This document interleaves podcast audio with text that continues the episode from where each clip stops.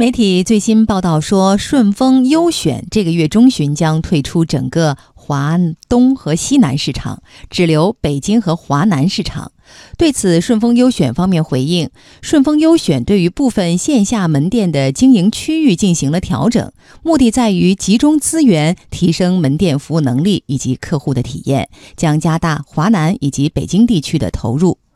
中国快递咨询网首席顾问徐勇说。顺丰优选现在只是一种调整，在市场不断变化的过程中，这样的零售业务依然是快递企业探索新商业模式的重要方向。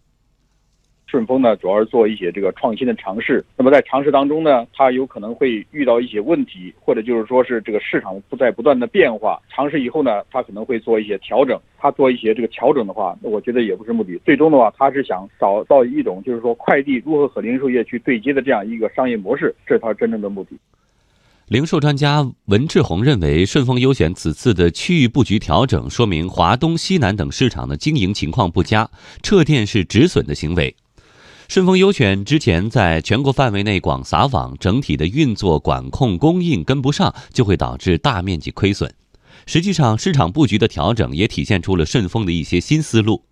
零售业内人士胡春才分析，选择北京和华南市场作为接下来发展的重点，是因为这两个市场对于顺丰有一定的战略意义。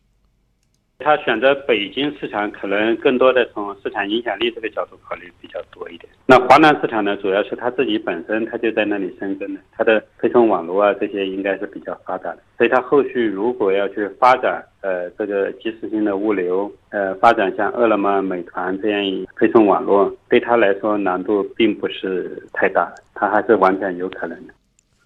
从业务数据当中也可以看出，选择这两个市场作为发展重点是有一定道理的。顺丰优选提供的数据显示，在华南市场上已经有较大比例门店实现盈利。去年在深圳、佛山推出的生鲜社区店，店均销售平均增长三倍以上。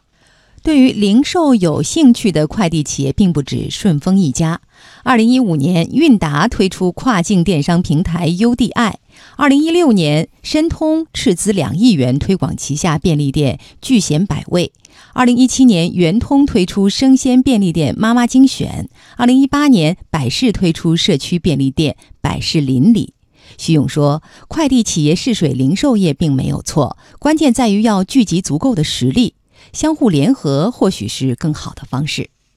说在这方面呢，我认为呢，一个是投入不足，一个是就是说规模效应没有产生出来，并不代表这种事情做的是不对。我认为我们的这个快递企业的话，应当在新零售方面的话强强联合，不要以一家的企业去做，应当让大家共同去做一件事儿，这样的往往是成功概率非常高。其他方面的话，还一定要去关注自己的这个主营业务。和主营业务相关的关联度高的话，那么才能去做；如果关联度度不高的话，还是尽量就是说是要慎重，或者就是和一些这个其他有优势的这种企业呢进行合作，或者就是战略联盟、战略协作。